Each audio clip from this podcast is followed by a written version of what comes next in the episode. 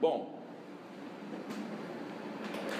se você quiser abrir sua Bíblia já, que a gente vai ler a Bíblia mais uma vez, meditar sobre a palavra de Deus.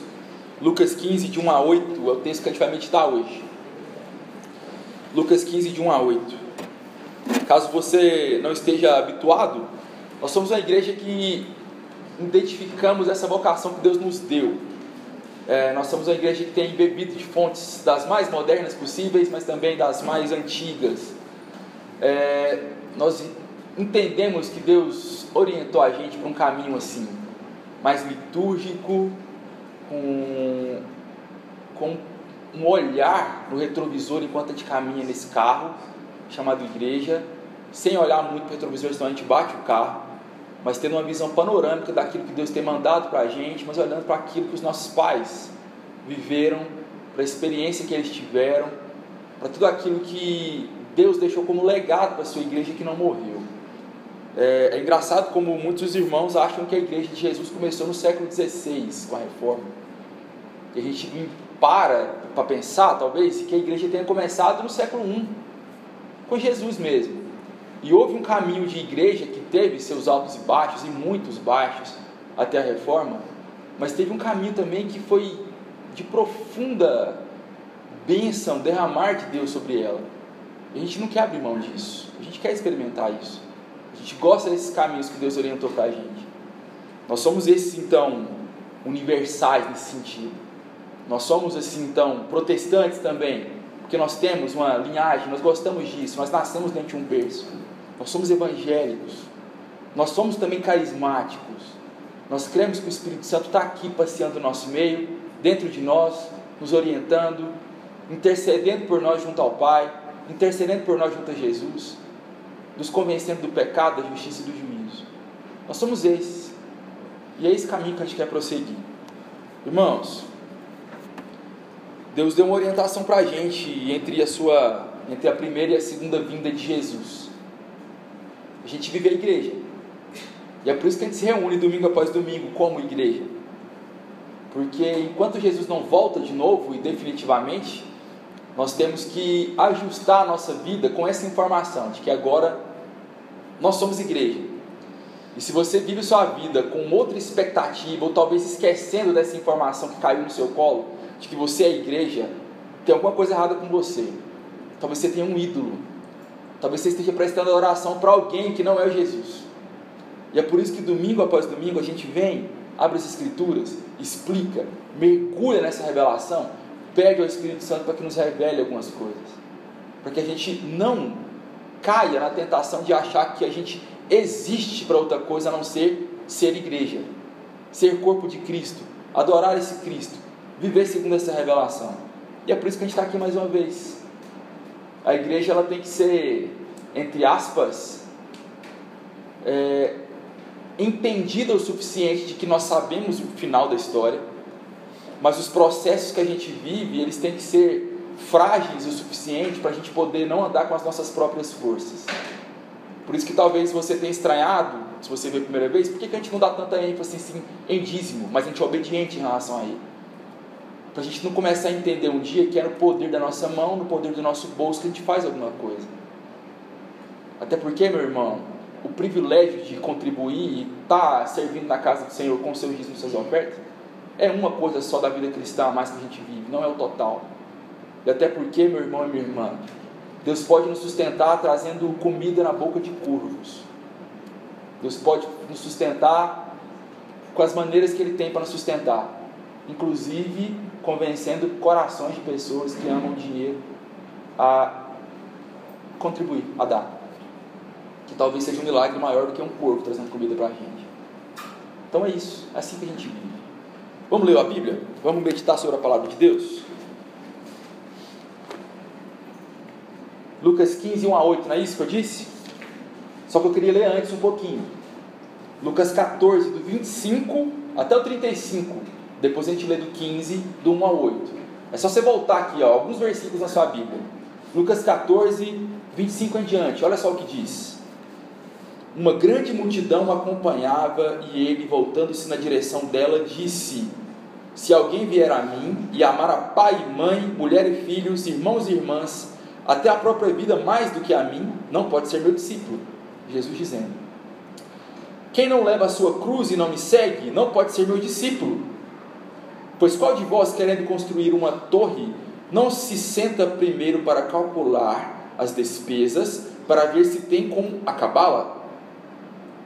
Para não acontecer que, depois de haver posto alicerce, os alicerces, e não a podendo acabar, todos os que a virem comecem a zombar dele, dizendo: Este homem começou uma construção e não consegue terminá-la. Ou qual é o rei que, antes de entrar em guerra contra outro rei, não se senta primeiro para consultar-se com 10, é, com 10 mil pode, para consultar-se com 10 mil pode ir é, de encontro ao que vem contra ele com 20 mil? Mas pelo contrário, enquanto o outro ainda está longe, manda emissários e pede condições de paz. Assim, todo aquele que dentre vós que não renuncia a tudo quanto possui, não pode ser meu discípulo. O sal é bom, mas se ele se torna insípido, com que há de restaurar-lhe o sabor? Não serve nem para a terra, nem para o adubo, mas é jogado fora. Quem tem ouvidos para ouvir, ouça. Versículo 15, capítulo 15, desculpa. Todos os publicanos e pecadores aproximavam-se dele para ouvi-lo. Mas os fariseus e os escribas o criticavam, dizendo: Este recebe pecadores e come com eles.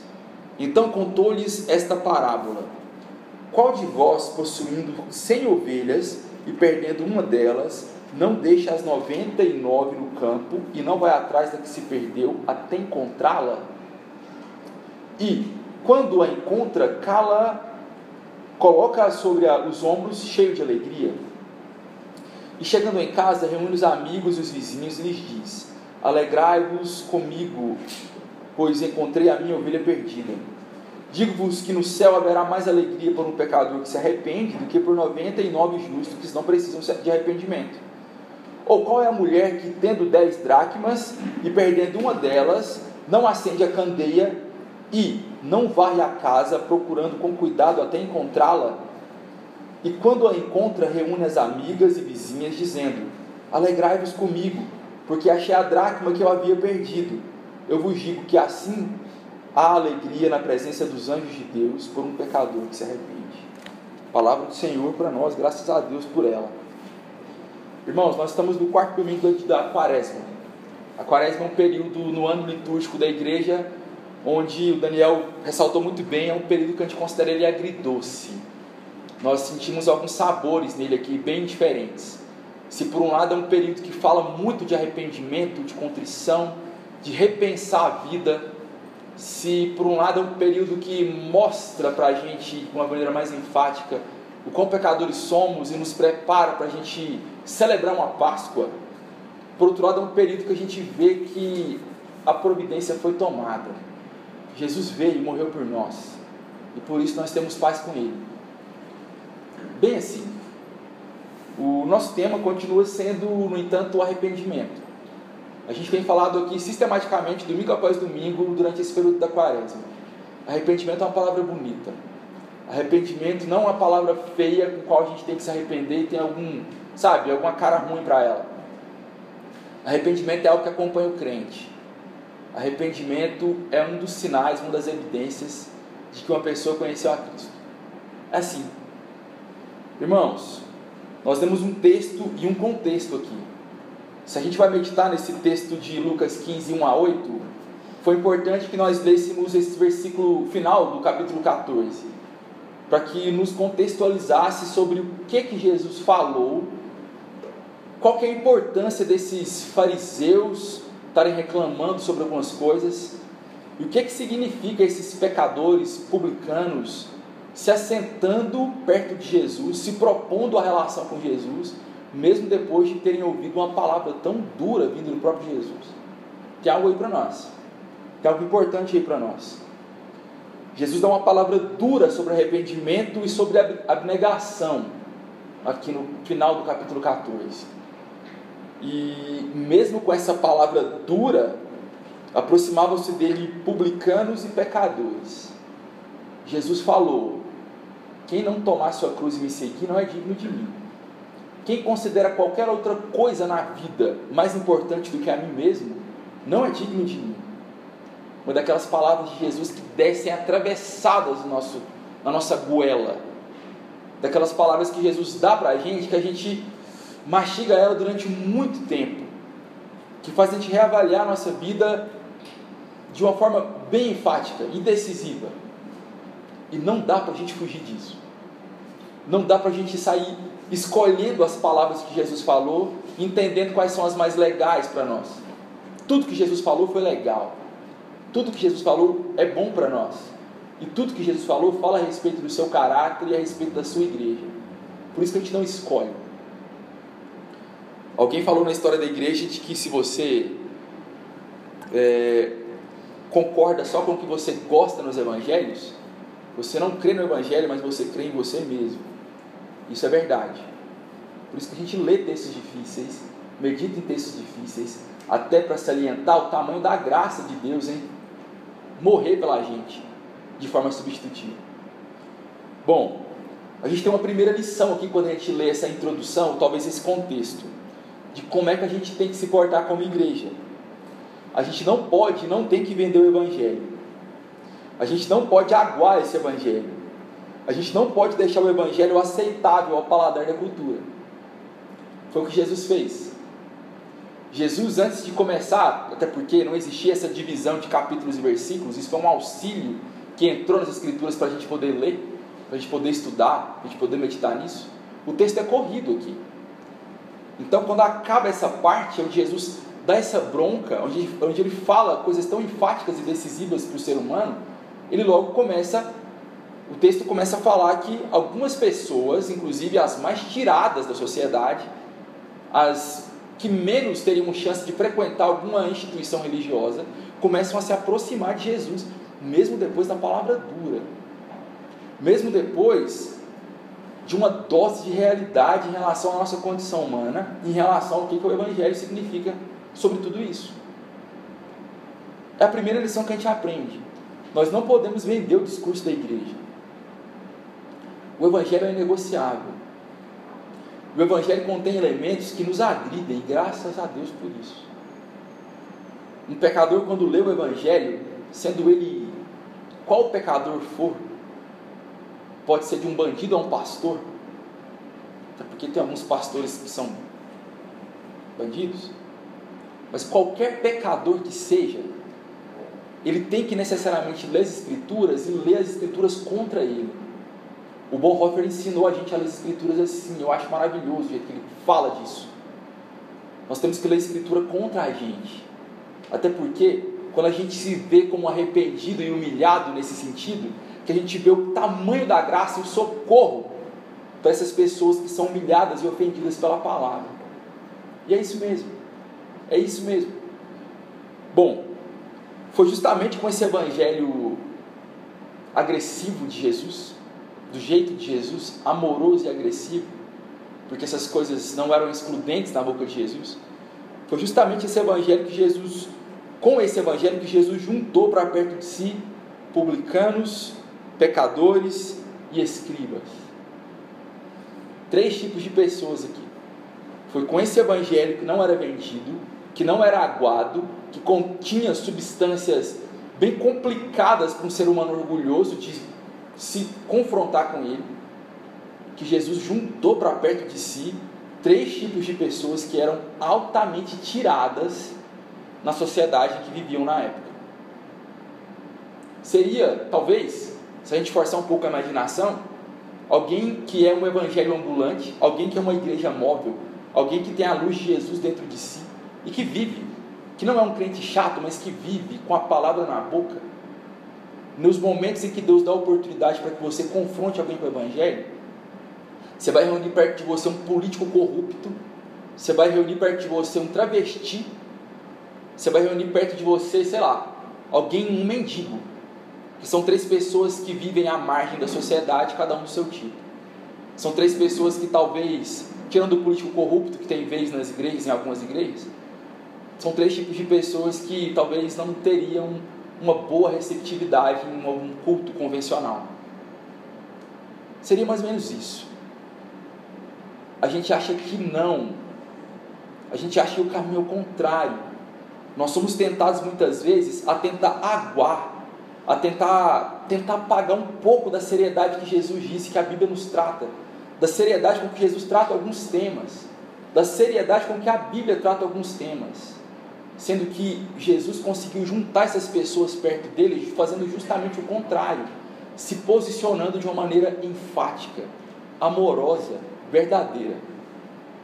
Há uma tentação muitas vezes de nós como irmãos, igrejas, na nossa vida enquanto sociedade, nos nossos rolês normais, ou enquanto a gente planta igreja mesmo, da gente ser aquele tipo de instituição, aquele tipo de pessoa, pegadinha do malandro, sabe?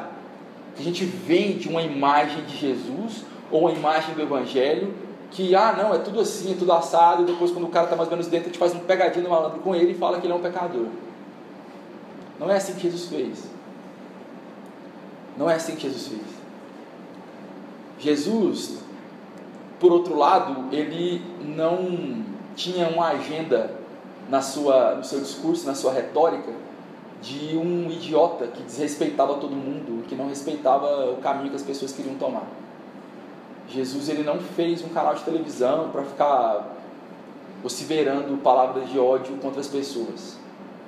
Jesus ele não saía perseguindo as pessoas no sentido de agredi-las com a violência gratuita de um jeito mal educado.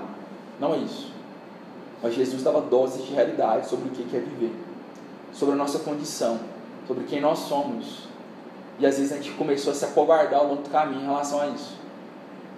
Será que a gente não tem que meditar um pouco nisso? Será que a gente não tem que ter um pouco mais de coragem para poder assumir o que Jesus falou? Assumir a nossa vida colada nele e tentando imitar aquilo que ele disse sobre nós mesmos e sobre a condição humana? Será que isso nos revelaria gratas surpresas? Tanto de agressões para o nosso lado, quanto de profundo arrependimento e profundo interesse em saber mais sobre esse Cristo que salva, sobre esse Cristo que dá nome aos pecados, mas sobre esse Cristo que providenciou, antes de mais nada, remédio para esse pecado. Será que a gente não está perdendo a oportunidade de experimentar algo desse tipo? Olha o que a palavra de Deus está dizendo para a gente. Irmãos, depois que a gente entra no versículo 1 e 2 do capítulo 15, a gente lê o seguinte: Todos os publicanos e pecadores aproximavam-se dele para ouvi-lo, mas os fariseus e os escribas o criticavam, dizendo: Este recebe pecadores e come com eles. Que estranho isso, que estranho. A gente vê alguns personagens nesses dois primeiros versículos: pecadores, uma forma genérica de falar sobre algumas pessoas ou um tipo de pessoa específica. Publicanos e escribas, desculpa, publicanos e fariseus e escribas. E também a gente vê a figura de Jesus atuando nessa história. Bom, os publicanos em questão, talvez eles fossem a raça mais odiada daquele, daquele momento histórico. Os publicanos, eles eram uns traidores porque eles tinham aquela etnia judaica, eles faziam parte daquela cultura, eles tinham uma relação meio que estranha com a religião, com os usos e costumes, mas eles eram os traidores que se venderam para o Império Romano e eles estavam contra o povo e a favor do opressor ali, entre aspas. A favor dos romanos que oprimiam o povo, que estavam no lugar do povo, que estavam governando aquele lugar no tempo e no espaço, aquela região geográfica ali. Outra coisa sobre os publicanos, eles eram um povo que conheci, eram conhecidos por é, enriquecerem ilicitamente. Como eles cobravam para o Império Romano, eles davam um jeito de fazer um caixa dois. Eles davam um jeito de desviar um pouco pro, sabe? Até porque, né? Tem toda aquela desculpa de quem faz isso, né? Não, mas tem que ver que todo mundo faz, coisa do tipo. Tem que ver que é para minha família e tal, sabe? Os publicanos eram esse tipo de gente odiada, porque se enriquecia ilicitamente, se enriquecia junto com o pessoal que estava oprimindo aquela situação. Então era um povo muito odiado, muito odiado. Bom, esse texto também fala de outro povo aqui, fala dos pecadores, que eram os imorais segundo a lei. Eram as pessoas que não, tem, não tinham nenhum vínculo institucional religioso com ninguém ali. Você pode colocar nessa lista tudo quanto é tipo de gente que não fazia parte é, de uma tentativa de tentar obedecer à lei de Deus de alguma forma. Então, era um prato cheio de crítica dos fariseus e dos, dos escribas, é, esse tipo de gente. Então estava ali. Estava ali. Os pecadores, então, a gente pode entender de forma genérica, assim como essas pessoas que não se encaixavam no sistema religioso e que não tinham nenhuma relação afetiva com a lei de Deus. Bom, a gente vê também a figura dos fariseus e dos escribas. E esses no versículo 2, que diz o seguinte: Mas os fariseus e os escribas o criticavam, dizendo: Este recebe pecadores e come com eles. Os pecadores e os fariseus, eles eram, eram esses que achavam inaceitável, inaceitável o fato de Jesus não só receber esses pecadores, é, esses publicanos e esses escribas, mas também o fato de Jesus não só aceitar, mas de comer com eles. Na cultura judaica, nessa cultura que a gente está estudando aqui, o fato de você estar com alguém desse tipo, diferente do sistema religioso da época, já era um motivo de muita afronta. O fato de você receber esse tipo de gente para comer com eles era uma afronta maior ainda. Porque, nesse sentido, o fato de comer com alguém demonstrava uma profunda aceitação com essas pessoas que estavam chegando. Um profundo convite à relação com essas pessoas. Um profundo convite a falar assim: beleza, vamos andar junto. Vamos andar junto. Irmãos, tem uma pergunta para te fazer aqui. Essa pergunta é séria. Quem, que tipo de gente o seu farisaísmo elege como impróprio para o reino de Deus? Nas nossas tentações farisaicas, nas nossas tentações de escribas, nas nossas tentações porque a gente vive o Evangelho e está dentro do reino de Deus, porque nós somos igreja, nas nossas tentações assim, de querermos absolutizar alguns processos que são bons, mas que não podem ser absolutizados? Quem que você elege como impróprio para o reino de Deus? Que tipo de gente que, mesmo escutando uma palavra dura, mesmo sendo alertado sobre o que, que significa o Evangelho, mesmo ouvindo sobre a seriedade do pecado, mas ao mesmo tempo da graça salvadora de Jesus, essas pessoas, mesmo interessadas nesse tipo de abordagem que Jesus mesmo fez, essas pessoas entrando aqui, quem que você teria dificuldade para achar assim, falar assim, caramba, eu tenho mesmo que sentar com essa pessoa e tenho mesmo que ouvi-la, tenho mesmo que aceitá-la no meu convívio, porque ela tem demonstrado sinais de interesse com o Evangelho? Que tipo de pessoa que é o que as suas tentações de fariseu elege para ser alguém com dificuldade? Que tipo de pessoa? Som do seu coração e veja se nele não há alguém elegido como pessoas a serem odiadas facilmente. Sonde no seu coração para ver se, ao entrar essa pessoa aqui nessa igreja, ou na igreja que você frequenta, qual seria a sua reação? Mesmo essa pessoa profundamente interessada no Evangelho mesmo essa pessoa entendendo e sendo, começando a ser convencida do pecado, da justiça e do juízo. Mesmo essa pessoa pegando o pacote completo do Evangelho, que fala para ela quem ela é, que fala para ela quem nós somos, que fala para ela os processos que nós temos, temos vivido colado com Jesus. Que tipo de pessoa entrando aqui você teria extrema dificuldade? Que tipo? Um pecador normal? Que tipo de pecador cultural aí que você tem, tem mais dificuldade? Será que você não tem que confessar um pecado para Jesus? Será que você não tem que pedir perdão por algumas coisas que você tem entendido de forma errada? E pela sua indisponibilidade de discipular essas pessoas? De ser o Jesus mais perto delas? De ensinar sobre o caminho doce do Evangelho? De ensinar sobre aceitação que não é bobinha, de uma aceitação que cobra um discipulado, até porque você vive isso. Quem é esse tipo de pessoa? Se faça essa pergunta. Bom, Jesus, na graça dele, ele não acaba a história aqui não.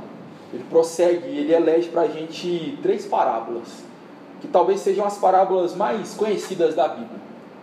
Uma delas talvez seja a mais conhecida, que é a parábola do filho pródigo, que nós há seis meses atrás ficamos alguns meses falando sobre ela, domingo após domingo. Bom, é, Jesus prossegue então proferindo três parábolas para que entendêssemos de fato algumas dinâmicas do reino de Deus. Nós vamos ver duas dessas parábolas hoje. A parábola de um Deus em missão. As parábolas de um Deus em missão.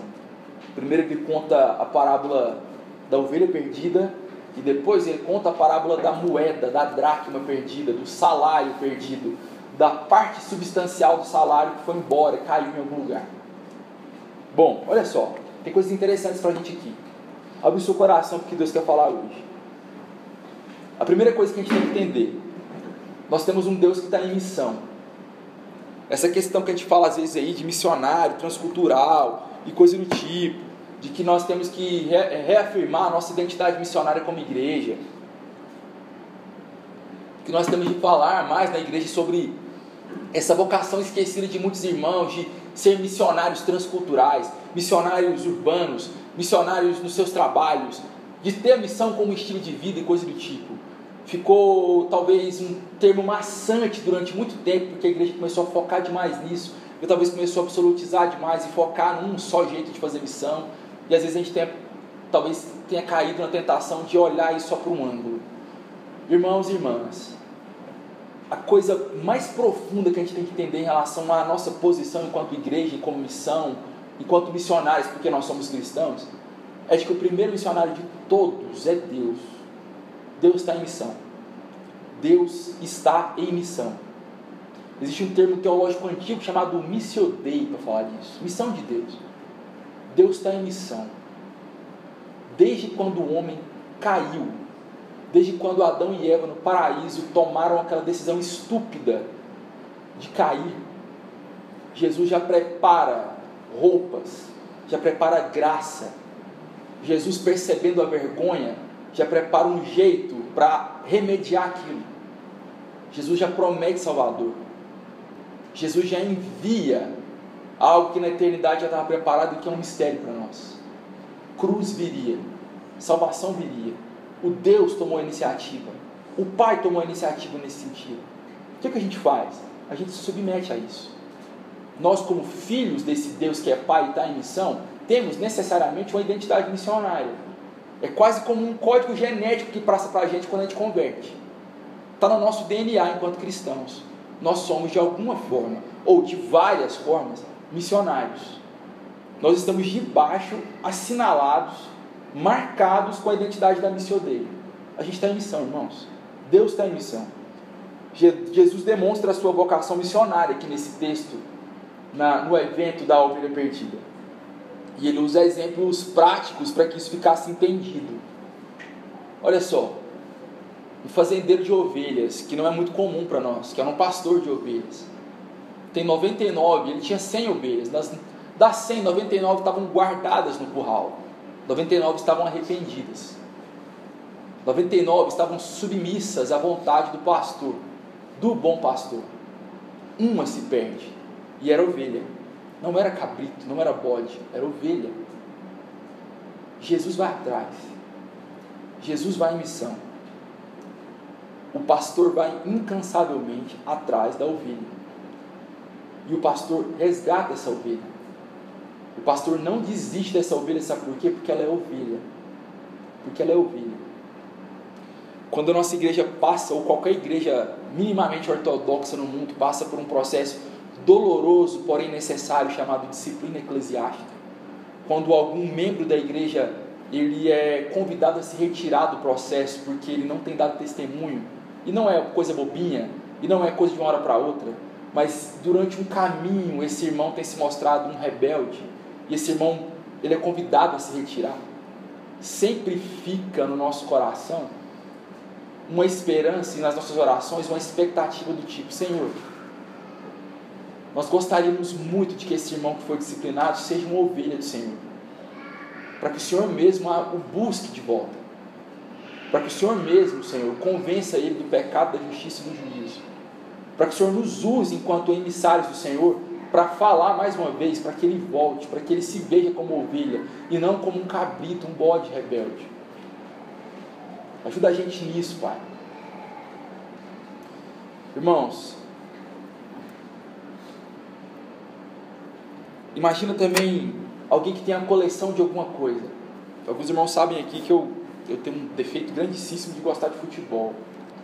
Imagina se eu tivesse a coleção de todas os álbuns de figurinha de todas as Copas do Mundo. Tá tudo guardadinho lá em casa. Mas um se perdeu. Eu ia atrás de um que se perdeu. Imagina você que tem toda a coleção dos Beatles na sua casa. E seu amigo pregou emprestado o que você mais gosta, o Black Album.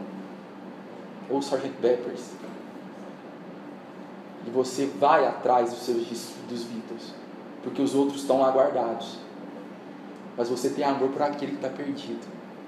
E se você gosta do Ramones, é a mesma coisa. E se você gosta do Leandro Leonardo, é a mesma coisa. Imagina alguém que tem, tem toda a sua coleção ali e pegou justamente aquele que estourou. Você vai atrás daquele perdido. Você vai atrás daquele perdido. O Jesus aqui insiste conosco nessa lição com a grande comissão. Porque nessa identidade de um Deus missionário que vai atrás, ele bota para a gente evidente um mandamento que mostra para nós quem somos enquanto identidade nele. Ide, por todo, ide, portanto, por todo mundo, pregando o Evangelho, batizando em nome do Pai, do Filho e do Espírito Santo, e vai para Jerusalém, para Judéia, para Samaria, vai para os confins da terra, mas vai atrás das minhas ovelhas que estão perdidas no mundo. E essas ovelhas, meus irmãos, podem ser umas ovelhas bem diferentes. Essas ovelhas, meus irmãos, podem ser ovelhas que a gente vai olhar para elas e falar assim: caramba, é mesmo. Porque ninguém chega pronto.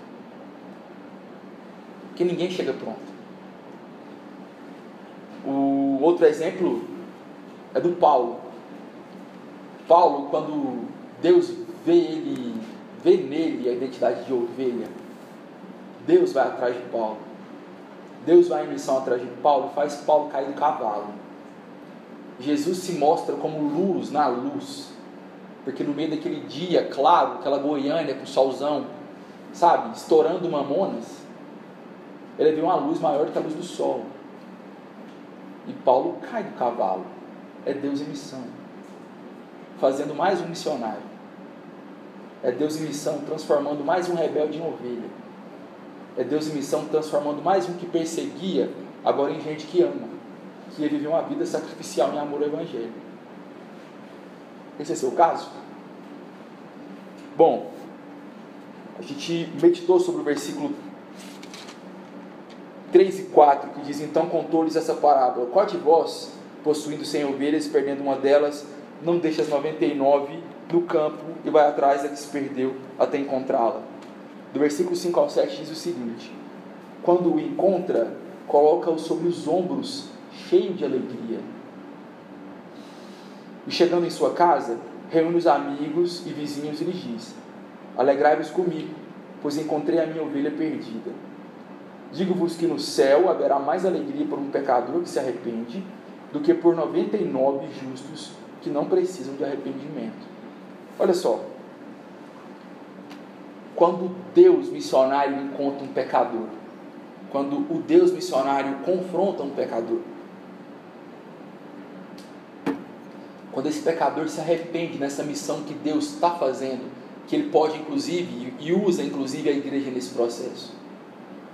Olha só, o texto fala que ele coloca sobre os ombros, o pastor aqui, coloca essa ovelha sobre os ombros, cheio de alegria.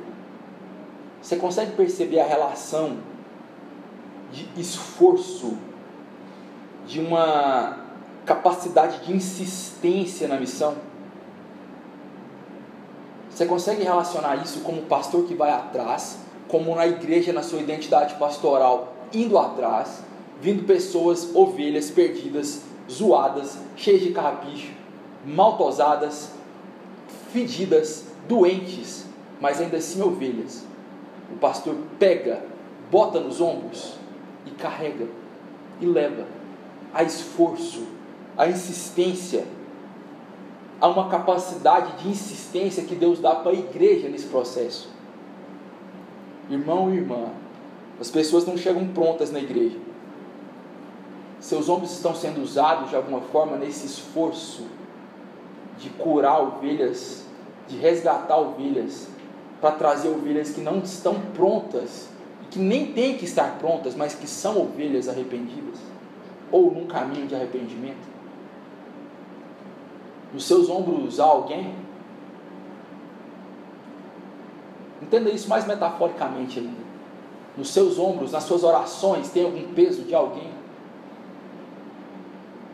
Na sua identidade enquanto pastor e pastora, nesse sacerdócio universal que nós temos, onde todo mundo se pastoreia?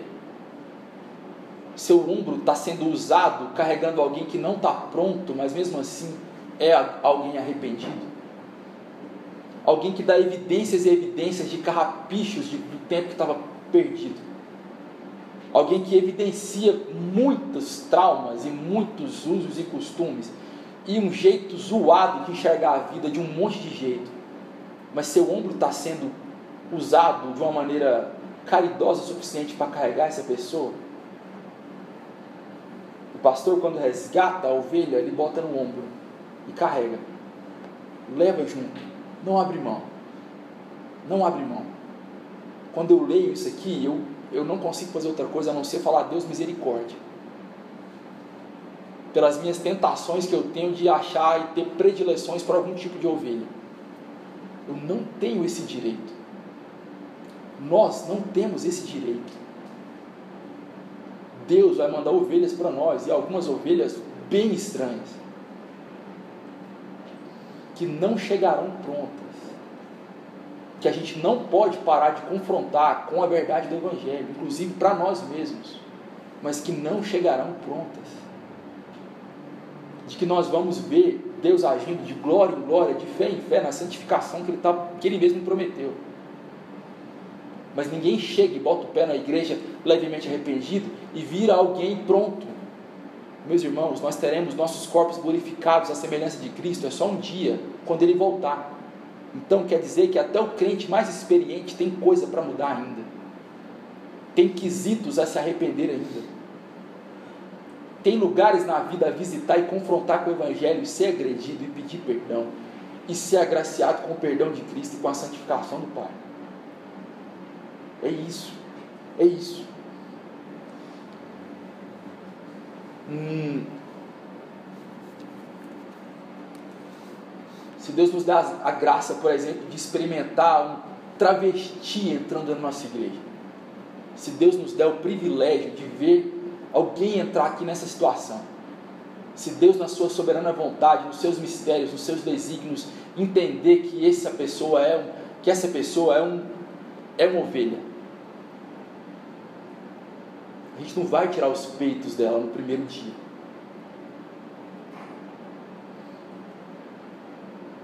A gente vai conviver. A gente vai tirar carrapichos.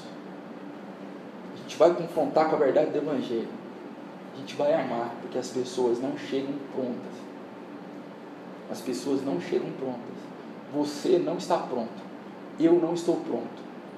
Nós estamos sendo santificados de glória em glória, de fé em fé. Jesus não desistiu de nós. Se o Senhor mandar algumas ovelhas complicadas para nós, serão desafios para nós, nós temos que colocar nos ombros e carregar. E é isso. E é isso.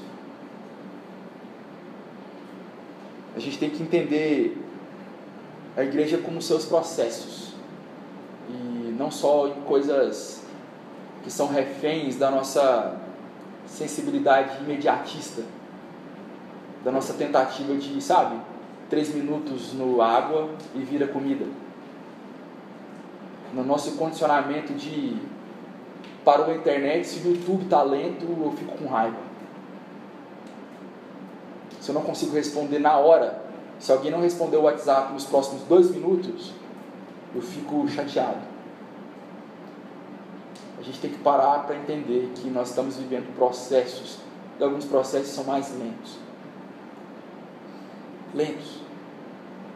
Mas o Senhor aqui prometeu santificação para nós.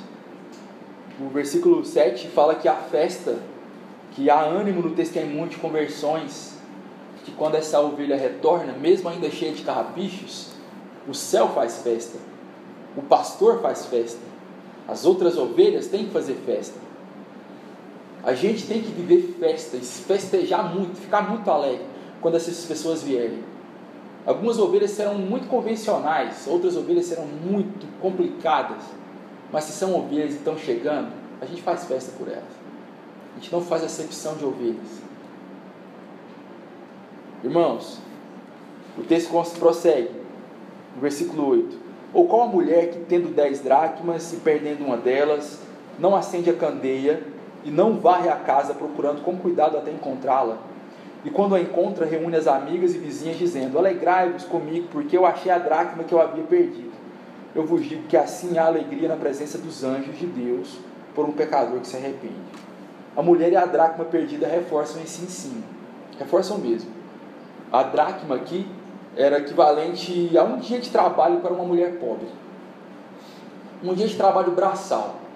Um dia de trabalho braçal para alguém que passava caristia. Ou seja, era uma grana substancial no orçamento doméstico. Era uma grana que ia fazer falta. Era uma grana que ia socorrer no momento oportuno. Ou seja, era valioso. Era valioso. Bom, o texto fala algo interessante, que ela acende uma candeia para procurar dentro de casa, com a vassoura, essa dracma, essa moeda, essa pataca, esse, essa coisa arcaica que a gente chama de moeda hoje. Bom, por que, que ela acendeu essa candeia? Porque as casas orientais nessa época não tinham janelas. Tinham no máximo pequenas entradinhas para entrar a luz. Então, mesmo no sol do meio-dia, as casas eram escuras. Por isso que ela acendeu uma candeia para que essa moeda fosse encontrada. Bom, isso dá um testemunho para nós. Isso, inclusive, fala do nosso testemunho. De enquanto a gente procura as coisas, nós temos que ser luz num lugar escuro. De que é impossível procurar quem está perdido, seja ovelha, seja dracma, mas sendo valiosa e sendo identificada com o reino de Deus, perambulando pelo mundo, sofrendo os seus pecados, é necessário que haja essa, haja essa iluminação no processo de procura, no processo de busca, no processo de missão. É isso, meu irmão e minha irmã. Nós temos que usar do auxílio da luz de Jesus em nós na procura por essas dracmas perdidas que estão em lugares escuros. De instrumento que Deus nos dá para varrer cada minúcia. Tem coisa, outras coisas legais aqui. Ela O texto fala que ela varre a casa com insistência, de forma incansável é, é legal que o texto separa a figura de um pastor no masculino e a figura de uma mulher dentro da casa, no, no sentido feminino. E os dois objetos de procura dizem muito a uma condição criacional, do jeito que Deus fez homem e mulher. Um homem mais prendido em horizontes, em coisas, sabe, mais físicas, e uma mulher que geralmente, é claro que há as exceções, mas geralmente prendidas em coisas mais de detalhes, mais difíceis mas de minúcias. Quem é casado aqui sabe do que eu estou falando. Quem é casado tem alguns testemunhos nesse sentido aqui, em relação a minúcias organizacionais e coisas mais horizontais e para frente, assim, de homem. É muito legal, é, é muito legal perceber isso aqui, a insistência com a forma incansável que essa mulher procurou nas minúcias. É achar essa, essa dracma. Bom, isso quer dizer para a gente também que na missão de Deus há a missão de tudo quanto é tipo. A missão de ir para o mato, a missão de tocar em lugares inalcançáveis e a missão de minúcias que vai escrutinar pequenos pedaços de pessoas e ver elementos aqui e achar um ponto redentivo e falar assim: é aqui que você precisa entender que Jesus existe. Na missão há espaço para todo mundo. Na missão há espaço para tudo quanto é tipo de identidade. Na missão há espaço para homem e para mulher. Na, missão há espaço para coisas mais macro, do tipo de grande e até sufocante para algumas pessoas. E na missão também há espaço para coisas mais micro, minúcias, que também é sufocante para outro tipo de pessoa. Deus quer usar a gente nas nossas vocações, meus irmãos e minhas irmãs, para procurar dracma em lugar de dificílimo acesso, usando o auxílio à luz que Jesus deu para a gente, e de lugares, meus irmãos, que vai ter que ter um empenho físico, deslocamento geográfico, jeito hercúleo de fazer as coisas. Tem espaço para todo mundo. Tem espaço para todo mundo. Bom, outra coisa que resume é que ela se alegra com as vizinhas, amigas, do mesmo jeito que o pastor se alegrou quando achou a, a, a ovelha. Irmãos, resumindo e terminando, nós somos então convidados a cooperar, a cooperar com Deus que está em missão, para a gente levar alegria ao céu. Esse texto fala disso para a gente os nossos trabalhos enquanto agentes da missão de Deus, que você pode ser de um missionário em tempo exclusivo, filiado a uma agência missionária, ou você pode ser só um profissional, onde você ilumina o lugar que você esteja com a luz de Jesus e que você não perde a oportunidade de falar do Evangelho. Mas no frigir dos ovos, nós somos convidados a cooperar com essa missão de Deus para levar alegria ao céu. Porque todas as vezes que alguém se arrepende, o céu faz festa. E a igreja devia fazer festa também. Você não acha que esse é um jeito satisfatório e alegre de viver? Você não acha que levar alegria ao céu não é um jeito satisfatório, pleno e bem alegre de viver? Você não acha que viver uma vida que pensa mais nos outros ao invés de você mesmo? Uma vida totalmente encarnada nessa missão de vida que é ser igreja? onde você não faz nenhuma conta para a sua vida mais, sem levar em consideração que você é igreja, que você está em missão, independentemente do que você faça? Você não acha que uma vida que alegra o céu não é uma vida de satisfatória como ser humano? Pó que nós somos? Você não acha que é um privilégio que vai encher seu coração de alegria? Talvez a gente passe, talvez a gente passe, não exclusivamente isso, mas talvez a gente passe por muitos momentos complicados na nossa vida, porque a gente perde um pouco essa identidade de quem nós somos, enquanto pensar mais nos outros do que na gente mesmo, enquanto cooperar com Deus nessa missão de levar a palavra dele para as pessoas à nossa volta. Isso é algo que nos satisfaz, meu irmão e minha irmã. Isso é algo que nos dá uma profundo, dá um profundo senso de eu estou dando certo profundo senso de não estou aqui por acaso, um profundo senso de completude em relação à proposta de vida. Obedecer a Deus é uma posição de extrema satisfação para qualquer ser humano. Estar tá vinculado a esse Deus que faz missão é uma posição extremamente honrosa para qualquer ser humano. E é sem sombra de dúvida a posição mais plena para qualquer ser humano viver. A minha oração é que o Senhor nos ajude a sair em missão. Minha oração hoje é que o Senhor nos ajude a nos identificarmos mais uma vez como esses entes missionários da missão que é dele, que nem é nossa. Que a gente entrou nela porque nós somos seus filhos. Minha oração é para que o Senhor nos inunde com o privilégio da gente sair por aí. Por toda a Judéia, Jerusalém, Judéia, Samaria, trabalho, escola, igreja, faculdade, rua, eventos culturais.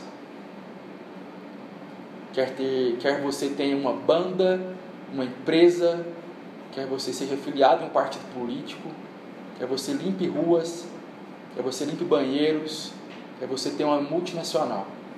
Que você não perca o senso identitário que é inerente aos filhos de Deus. Você está em missão porque Deus é seu Pai. Amém? Vamos orar?